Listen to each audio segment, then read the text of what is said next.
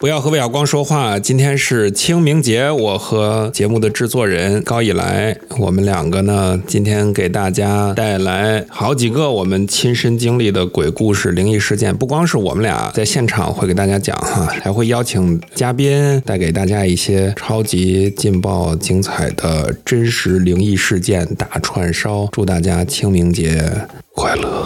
啊，跟大家问个好吧，小高。Hello Hello，大家好，我是高以来，可以叫我小高。呃，今天的节目主要是魏小光讲他的鬼故事，以及我们各位亲朋好友分享自己的鬼故事。我本人目前还没有经历过任何灵异事件，希望未来也不要有这种特殊体质发生在我身上。高总是一个资深的鬼故事听众，是吧？对对对，基本不错过这个鬼故事啊、灵异事件之类的啊，所以我估计你的这个口味是比较比较刁钻，是不是？被各种刁诈天恐怖事件养的已经这个容忍度很高了。如果不是特别离谱的事件，我应该都可以冷静的听完，然后晚上不会做噩梦。请开始你的表演。好好好，今天是二零二四年四月四号早晨四点零四分，为大家带来清明节特辑的第一个故事。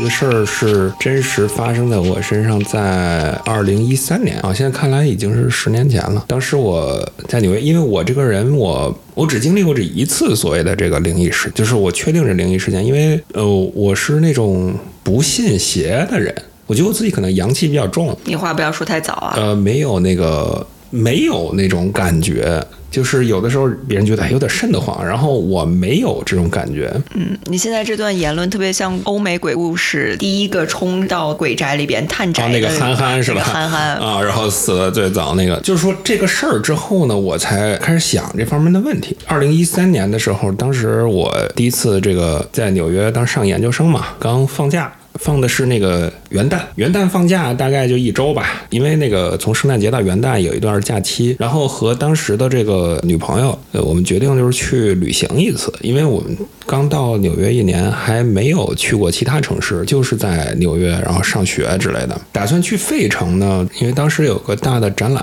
啊，我不是搞艺术的嘛，学艺术，然后想看一个杜尚的劳申伯格展览，去费城玩大概就一天的时间。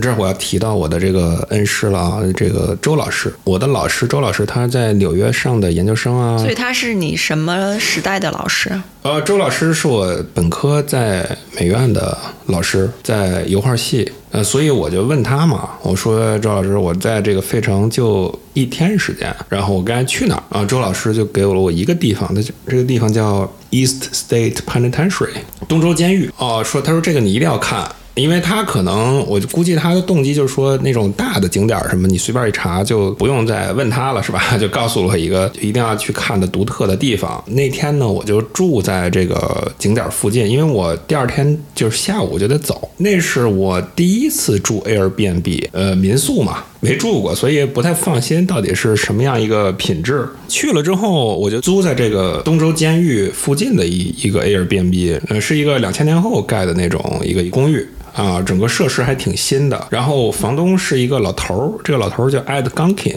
就是一个胖胖的老头儿，感觉他是自己就是独居在那儿一个小两室一厅，人特别好啊。然后把我们接进来，反正就特别热情。介绍完这个设施，那设施怎么用呢？说冰箱里面还有橙汁儿，你们随时可以喝。然后还给我们介绍了当地的那特别有名的一个早点，叫 Sabrina's。那天反正就特别好，因为到了已经下午了，跟这老头儿介绍完这个怎么用，那怎么用。已经就晚上了，这大爷呢，嗯，还跟我们攀谈了半天，说啊，你中国来的呀，一定要给我们留言本上写点什么，就是走的时候你要写点好评之类，就要了一些好评。我这没问题，我会给你写。他就说那就先不打扰了，我就走了。走了之后呢，呃，好像晚上也没什么事儿干，费城也不熟嘛。你们住在那儿的那晚上，他就睡你们隔壁？哦，不是不是，他就走了啊，他在可能别处还有住处，就是他那天不在。虽然是个两室一厅吧，他把他那个卧室一锁，然后他有个客卧。然后那天我就做特别奇怪的一个梦，呃，我之前也有过做噩梦啊什么什么的经历，但就没有那么真实，那么就是吓人的那种梦。尤其在美国的时候，好像没有过这种经历。我就梦见我中学的好朋友。从一个山坡上滚下来了，然后这个山坡从这我远远的地方就一直像我这样就是滚下来，这人就啪的一下就摔在我面前了，然后就死了。他的那个脸部就特别恐怖，就看着我，然后他那个面部都是那种你知道人死死的那。就我就我都不好形容了，就是很恐怖，很恐怖。然后我半夜一下就吓醒了。就是哇的一下就吓醒了，给我吓一跳。因为那一幕它不光是一像播电影一样的，呃，说这一幕有多恐怖啊，突然吓了一跳。因为那种在梦里的那种感受是特别的真实的。那天就很难就再睡着，当然也天快亮了。完之后我就问我当时那个问我女朋友说，哎，我这昨天做了一个特别特别吓人的梦，就是吓醒了。呃，她说我也做了一个特别恐怖的梦。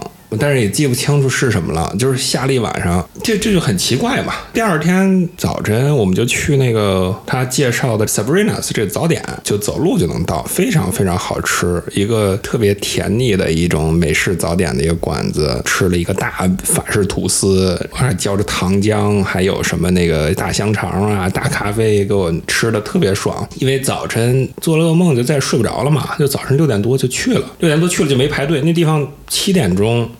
你就进不去了，它是个名店啊，开这么早？对对对，就是你必须得早去。那地方八点就外面排大队，然后十十一二点就不营业了，就就早点，就很牛的一个店，你知道吧？就是那种你不来早，就压根儿就进不去了。我六点半反正就去了，吃完这个很满意的早点，我们就要去看这个东周监狱了，是吧？去看监狱之前呢，就就是想起来这个房东让我们去，不是留言嘛？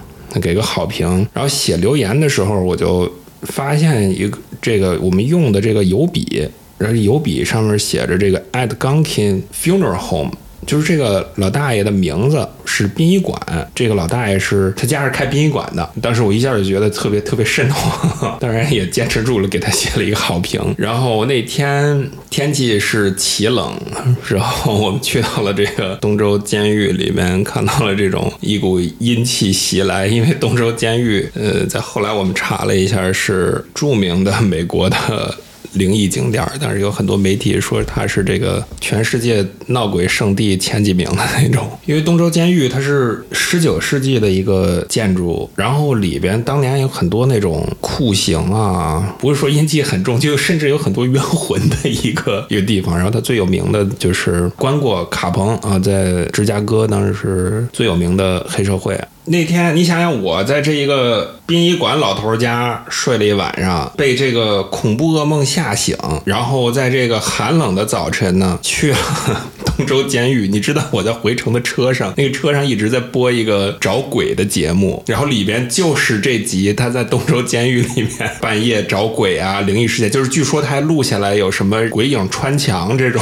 哎呀，这时候我反正就百感交集啊。在此这个谢谢我的老师周老师，谢谢啊。啊，周老师，如果你在听，也是非常充实的那个旅途。这件事儿就是比较玄乎，并且整个这次的旅行的这个气氛呢，就比较阴的慌。然后回来我又查了一下，我当时房东的这个他的殡仪馆，他他的殡仪馆有一个古宅。啊，在一个古宅里面，这古宅是费城的一个著名的这个历史建筑，二十世纪初的一个爱尔兰裔的这个人盖的一个古宅，就是他的生意啊。当然我没去过这，因为我住的是他家嘛。他家宾馆的这个古宅呢，是也是当地有鬼故事的一个历史优秀建筑。有的人专门写了这个古宅的这故事，就是说，在一九七十年代，这个地方已经换手了，因为之前的这个房主就是盖这个房的房。主主就是据说就是很不幸，然后他家的十三个孩子有九个孩子都没活过十八岁，他们就说这地方风水不好。后来这个宅子呢就呃被这个房主的侄子继承了呢，然后捐给教会了。这个侄子就把他这个叔叔以前的这个古宅子原原版的这个所有的旧家具，这就全部就放火烧掉了。当时有本地有传闻说这个呃说他这个叔叔是在这个阁楼里吊死的。当地小孩儿就所谓小孩儿，其实就是一九七十年代的小孩儿啊，就是当时的六零后，说我们小时候说哪个胆儿大就上这个他家门口跑一圈去看那个看呃看有没有人是吧？就赶啊上他家门口就嘚瑟一圈去，然后你回来你就称王称霸了，你你胆儿大。我看了一下，当时那个小孩儿说，我记得当时我们的传闻是这个老头儿他会吃小孩儿，然后把他吃过的小孩儿的牙呢都保存起来在罐子里边，哪怕罐子藏在地下室，所以所有小孩儿都特别害怕这个地方。啊，是一个没有牙的小孩儿跟你说的。我反正就是一个都市传说。有一个没有牙的小孩儿说：“我告诉你一个事儿，你知道他家地下室里都是什么人？”呃，后来在这个一九七十年代，教会就把它卖了，卖了卖给那个殡仪馆。殡仪馆的这个人，我查到就是我当时住那个房东的爸爸。呃，就是他是第二代接手这个殡仪馆的一个人，呃，这个社区里有很多人在这个地方送走的啊，所以提起来还有点感情。那你说这个东周监狱，它为什么说会有这么多鬼呢？是它不就是一监狱吗？那么多监狱呢？它这地方你要去过就知道了，它是一个它建筑建的特别奇葩，就是一个六角星形，就是一个雪花状的一个建筑，有像当时福柯他们说的那种什么监视型建筑，你知道吗？就是如果你站在正中间中心，可以看到所有的人的这个一举一动。这个地方有很多给犯人用过的酷刑，自己干过的这个亏心事儿多了之后，就形成了一种哦冤魂密布的一个一个感觉。呃，大家有兴有有机会有兴趣的可以去看看，这里面还有好多艺术品，因为这个地方这个机构现在做了很多艺术项目。就每个牢房里面，然后委托的艺术家做的艺术驻留，然后他们在这儿创作的艺术品，现在还在 牢房里面，反正挺奇怪的。当时这个地方的那种酷刑就到什么程度？呃，这个监狱里面用过什么水牢？有水牢，然后这个水牢是那个把犯人拴在墙上，冬天这个水牢会结冰，就把它冻在里边，就冻在人皮上面。还有那种就特别恐怖的，还有那种什么拘束椅。椅，嗯，就就是拿皮带把人勒在那个椅子上，然后说勒得太紧了之后，这个人的那个四肢就坏掉了，然后就截肢了，就变成残疾了。我搜了一下这个这个椅子啊，这个苦行椅，它的设计原理是他们当时觉得这些犯人都是有精神问题的人嘛，都是特别残忍的人。那你十九世纪就这么个认知水平，可能。然后当时他们觉得这些精神问题呢，是因为你的血液里边有坏血，所以要让你的坏血不流通的方法就是勒住它。啊，让你的坏血不流到你的心或者脑子，所以要把你的四肢勒得特别紧，让血不流通。哦，这样啊，啊，所以说那个防止毒血上行的办法啊。啊，所以很多人勒完了之后，这个就四肢就截肢了。然后我后来看了一下，这个阿尔卡彭他直接或者间接杀死的人大概有两百多条人命。因为当时美国不是有一段禁酒令时期嘛，然后就给这些黑社会提供了土壤，因为人必须得喝酒，正当的渠道被禁掉了之后呢，就是啊，就造成了这种有组织犯罪猖獗啊。但是卡彭当然是当年最有名的黑社会。啊，也曾经就是被评为这个美国头号公敌。我后来查了一下东州监狱的历史，他有名的说法就是卡彭在这住的七个月的时间，他被判了一年嘛，在这个地方因为持有枪支，在这住的七个月时间呢，因为卡彭这人当时有钱有势，所以他在这个监狱里边住的时候，好吃好喝的，然后他的这个墙上挂着画啊，地上还有什么。地毯都是款待吧，待遇非常好，但是他就一直就是睡不踏实，有鬼是吧？有鬼老闹他。然后我们查了一下，发现这故事就是有一个叫吉米的一个鬼，然后他每天半夜就喊 吉米吉米什么不行了，什么别别整我之类的啊。据说后来还找了个大师给他那个驱过邪。这个阿尔卡彭主要臭名昭著的一个案件是一九二九年二月十四号情人节当天被一个大屠杀，然后在这个大屠杀枪杀里边呢死了。七个人，因为他这次屠杀是处决式的，他喊的这个 Jimmy 就据说是大屠杀里边的一个叫做 Jimmy Clark 的死者的冤魂。好，那咱们开始第一个嘉宾的真实鬼故事吧。就除了我之外啊，咱们的嘉宾鬼故事是来自杨子的一块石头。呃哈喽，大家好，我叫杨子啊，我是韦晓光的朋友，然后我的职业是一个独立策展人。我今天想分享一个有点这种灵异的鬼故事，大概是发生在二零一四年左右。这个说起来其实也快有十年了。当时是住在七九八附近的一个老楼里面，跟我跟我的室友，然后是一个两室一厅。我室友住了一个比较大的房子，然后我呢就是住了一个比较小的房间。当时刚交的男朋友，就是我现在对象。那个时候我们就经常会周末的时候出去玩儿。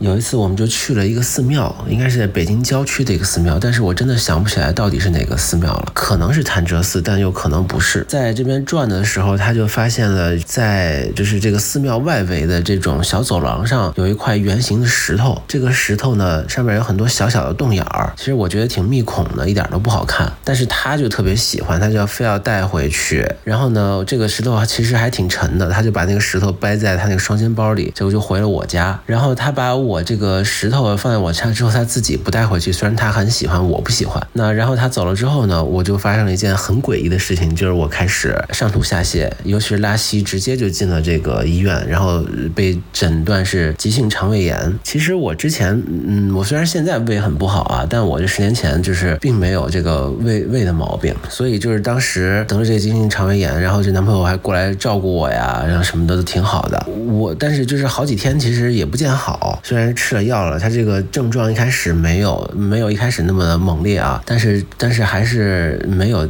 见太见好。后来我就看这石头，总觉得哪儿不对劲儿，我就把这个石头呢放进了这个。呃，我室友的屋子里，悄悄地放在他那屋子里的阳台上，在他不趁他不在的时候，然后第二天我就好了，该上上班上班。突然就是他就过来，呃，当天晚上还是当天下午啊，第二天就是这种，他就跟我说说，哎呀，我我不举了，我以前从来没有过这种情况，因为他还是一个就是挺有魅力的男人吧，所以他就是呃一直有女朋友。呃，他从来没有听说过他犯这种事儿，然后我总觉得可能跟那个石头有关系，然后我又趁他在他这个呃不在的时候，就把那个石头悄悄地扔在楼底下垃圾堆里。后来就是别的朋友跟我说，就是你应该把这个石头直接就。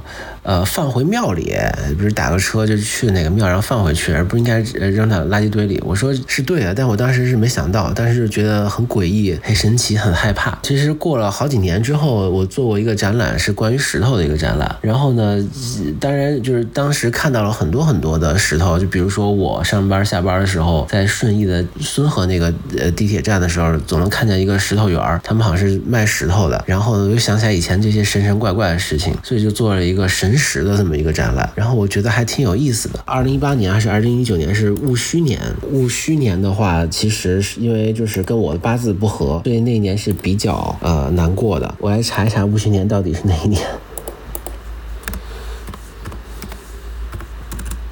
哦，对，二零一八年是戊戌年，但我在二零一九年的时候做了那个石头的展览，然后后来就是有这种会算命的朋友就跟我说，说因为我就是呃我的这个命里不能有太多的土，当年就是戊戌这个年是一个很重的一个土，然后就土土相克，就会造成了一个情况，就是我会那年比较倒霉。但二零一九年的时候，我又做了这个石头的展览，然后就说明这个石头其实是我快要转运之前又。就预预感到了，就是我土积得特别重的这么一个一年，所以就造成了我最后会有那种灵感，就感觉到这个土还是很多的。然后当时这个土又在海的旁边，然后这个土又在我开幕的没几天，然后这个风就把这个做的像石头一样的一个气球的一个作品，然后吹上了这个山。当时我就觉得。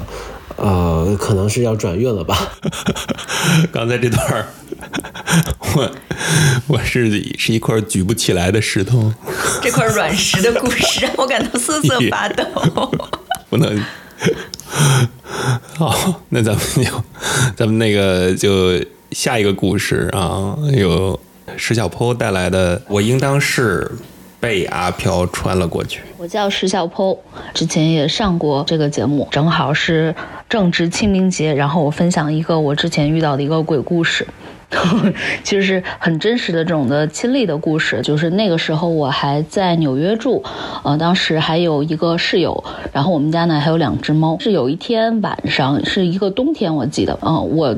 就平常嘛，就是在呃屋里面住的时候，因为我自己有一个那个电暖气，而且本身那个楼也会有供暖，所以其实我从来没有觉得说自己很冷过。但是有一天晚上，不知道为什么是一个冬天，我记得特别清楚，我就是突然之间晚上就开始就惊醒了，我就觉得哇，怎么这么冷，抑制不住的那种的冷的那种的感觉，而且心里面就是发怕。然后我的感觉就是因为非常的冷，所以我就想把我那个电暖气给开开，因为那天晚上就是我好像没开那个电暖气吧，还是怎么着，或者我想把它调大。但是我就发现我躺在那个床上的时候，我有点好像起不来身。然后我就想说，天哪，不会吧？就是我之前看过什么台湾的综艺啊啥的，然后就是有那么多好像什么鬼压床啊这种的，听别人在说，我都觉得说那是什么感觉？然后我好像第一次真情实感亲身经历，就觉得说自己好像被压住了。然后我就真的是有点动不了，而且动不了，并不是说完全的全身动不了，而是就是好像呃，我我可以稍微。起来一点点，但是我没有完全全力去，就是起身，然后走路到那个地上，把这个热热暖气给开开。我好像只能好像像匍匐前进似的那种爬的那种感觉。但是 anyway 我就爬过去了，爬过去以后我就把电暖气给打开，打热了更多。但是我开了这个电暖气以后，我觉得我开了差不多有十几分钟吧，就当时我还是觉得就是控制不住的寒冷，而且我还打摆子的那种。我当时就想说，可能这次是。撞见鬼了！然后我当时做了一件不太好的事情，就是我把挣扎着，因为当时我一般睡觉之前就是会那个打开电脑，然后听个 YouTube 上面什么东西，然后昏昏入睡的那种感觉。所以我的电脑是开着的，而且就在我的床边，它就在我的枕头旁边，所以我就。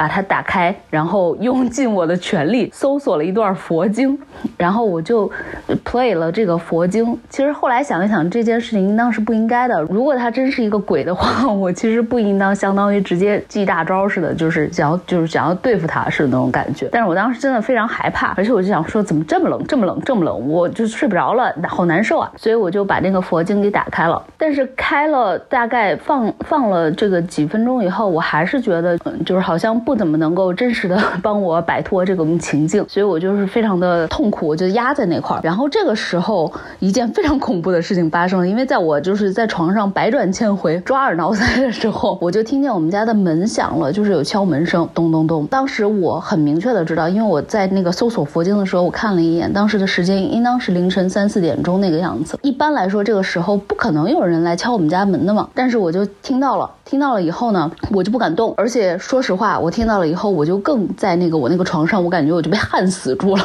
就是我整个不知道是出于恐惧腿软也好，还是因为什么别的原因，我就是完全动不了。嗯，但是我此时就听到了我的室友，他听到了这个声音，然后他就啪了着那个拖鞋要去那个我们家门口，因为他要去门口的时候，我离门口是更近的，所以他一定会经过我的房间，所以我听得非常的真切。然后他反正就是也是睡着半梦半醒吧，然后他就在那儿谁呀，就是还用中文说的，嗯，然后他就过去了，去到门口。现在想想，他胆儿也挺大的。然后他就到了那个，我就很清晰的听到他到了门口以后，他应当是什么都没看到。透过那个猫眼，应当也是发现没有人真的在我们家的那个门口，所以他就是骂骂咧咧的又回来了。回来以后，他就又跑到他那个屋去，然后应当就是在睡觉了吧。到这为止，我突然间发现说，哦，我我不知道我是太恐惧还是怎么着，就是经历了这个事情以后，好像就是有一点，就是虽然很很很很很害怕，然后还是觉得很冷，但是。就是这样子迷迷糊糊的，就最后就自己就反正就睡着了。然后第二天的晚上。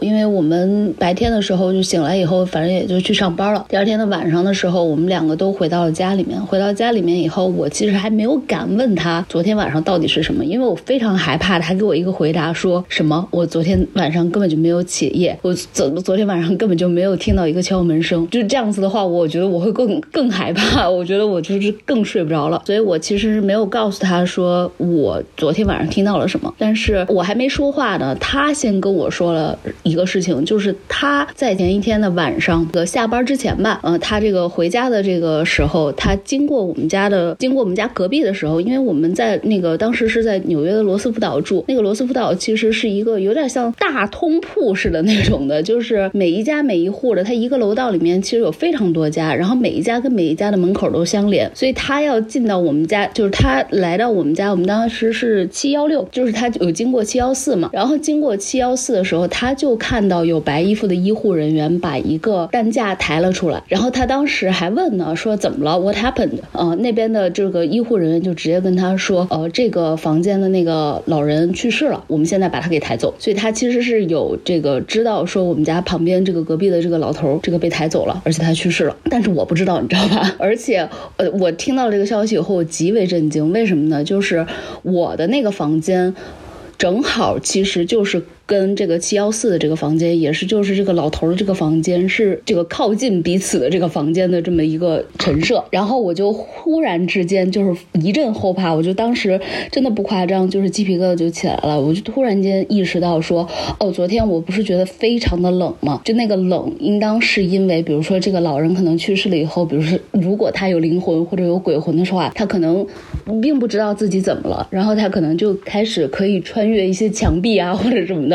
然后他从他那个房间穿过来的话，正好其实就是穿到了我的房间，可能他就周身的其实很 exactly 的就从我的身边可能穿了过去，然后在穿的那刹那让我感觉非常的冷，而且。因为我在那块纠结，然后寒冷打摆子了很久嘛，所以我在想，也许他的那个时间和我们这边的那个时间，呃，流速也是不一样的。也许他认为只是一个刹那，但是对于我来说，我会把它给就是延展成为了这个我的时空里面的可能十分钟甚至一个小时。这个故事我现在讲的时候，现在讲的时候，因为我们现在家里面没有人，我。每一每一次的，就是去回想到这个故事，仍然是我觉得真的非常害怕。但但但，因为这件事情，我我我也没做什么嘛。是你要说。嗯，我通过这件事情获得了什么，或者说感悟了什么？我觉得就是有一些敬畏心了吧。就是以前可能虽然看了一些鬼片啊什么的，但是没有亲身经历的时候，还是没有那种敬畏感。在这件事情之后，我觉得就是敬鬼神这件事情，在我心里有了一个非常具象的一个体感吧。敬鬼神的心，是不是？是不是生前对他邻居有过不敬的这个？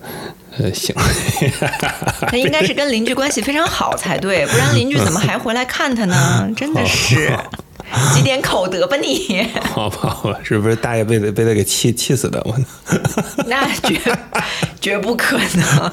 如果如果大变成鬼神了之后，想起来还是要尊重尊重大爷。我们敬畏逝者啊。好好，嗯，然后下一个故事是小溪带来的针眼的故事。被魏晓光老师邀约来录这个清明节鬼故事特辑啊，我觉得这类事情对我来说呢，我一开始都挺不太理解的。嗯，什么这个没人住的房子会冲马桶啊，什么灯会亮啊，奇怪的现象，什么门自己开了这种事情，我一开始呢都是完全不信的。而且因为我是这种朋友口中所说的那种阳气很重的人，所以不太能看。看得见这些很奇怪的东西，然后我一直认为，嗯，不可能存在。但后来呢，就是有发生了一个事情，让我对这个看法呢有一些动摇啊。首先，现在我也不知道到底有没有真实的鬼存在。嗯，当然也可能都是走进科学那样的最终的一个奇怪的、荒谬的解释，也有可能。但是我真的亲身经历过这么一件事情。就是好多年前呢，我还住在北京的时候，跟一个男闺蜜同住。他呢是那种晚上在外面喝大酒，嗯，熬得很晚的人，然后白天睡觉。所以我们两个呢，有段时间其实经常是一起喝大酒这么一个状态。那有天晚上呢，其实夜里我估计有个凌晨的三四点钟吧，然后就听见隔壁房间呢，他突然在喊我说：“小西，小西，你快过来。”那我想他是不是身体不舒服了，这之类的，我就我就去看一下他。那我走到他的房门口呢，他就整个人坐在床上不说话。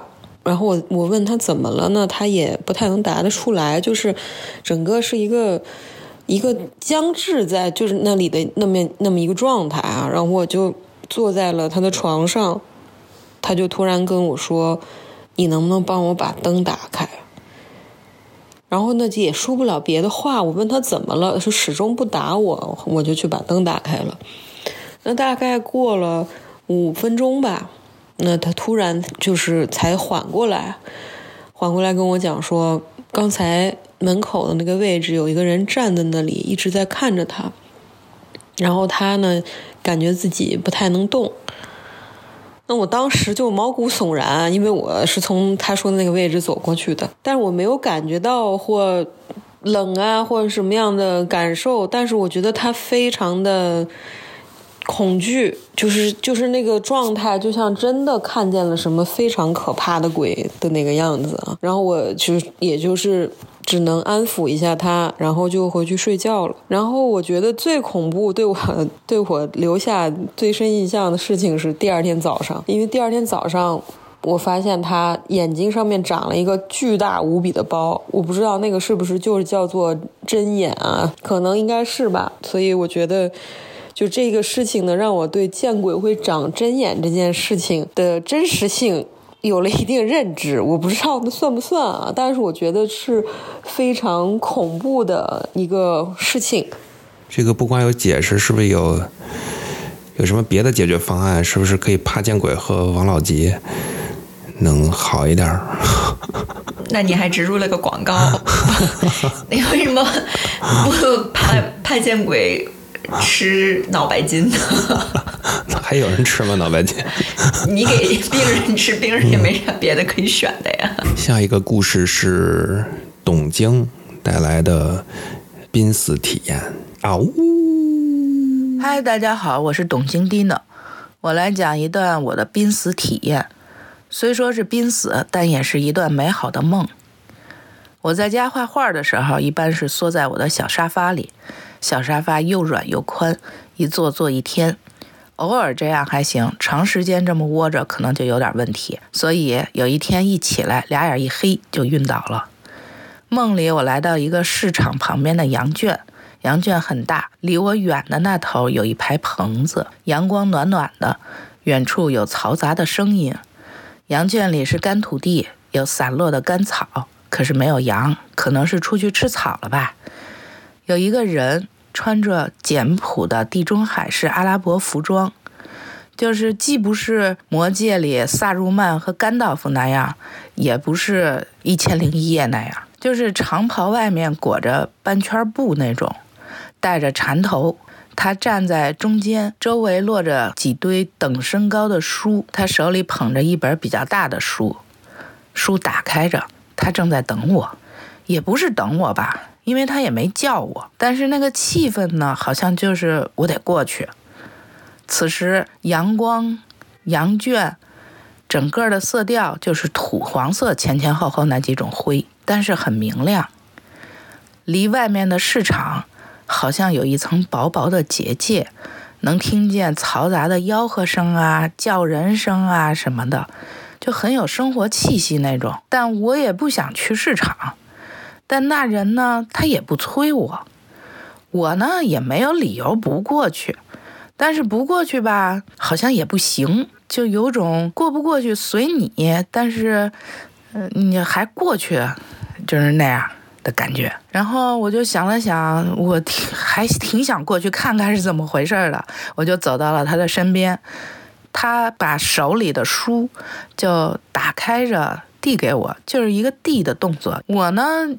就有要伸手的感觉，但是就在快伸手的时候，有股气做成的滚子，就类似瑜伽滚子那种，在我的身体里边，从腿往头上滚，咕噜噜噜噜噜，就这样滚。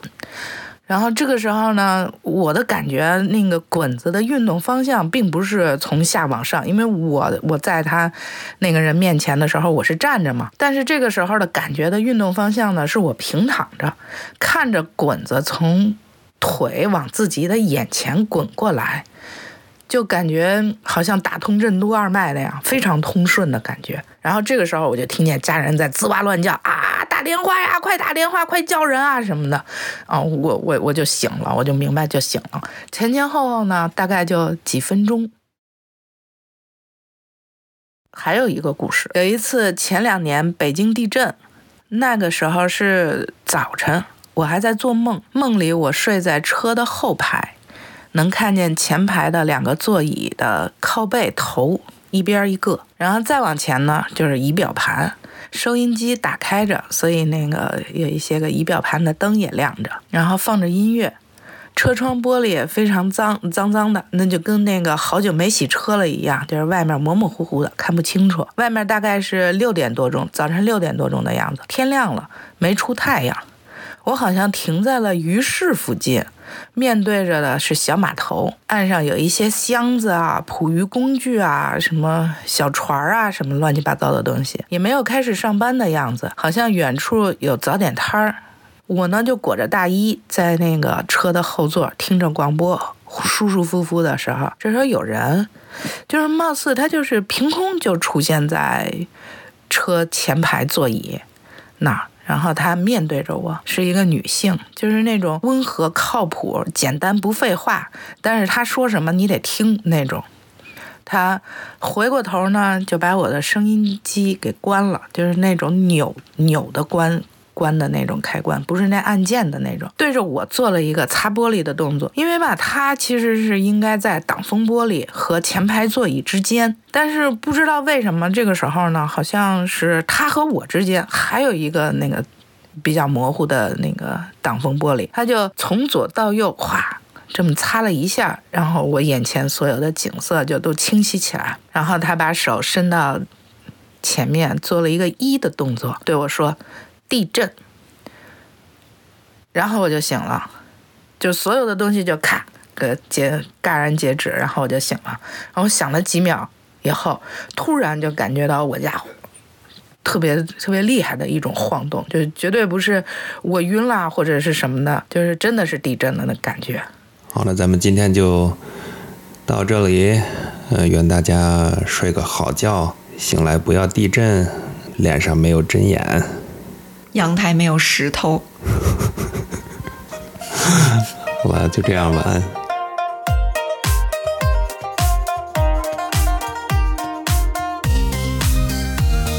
不要和魏小光说话，点击订阅节目，关注我们同名公众号，你要找的上面都有。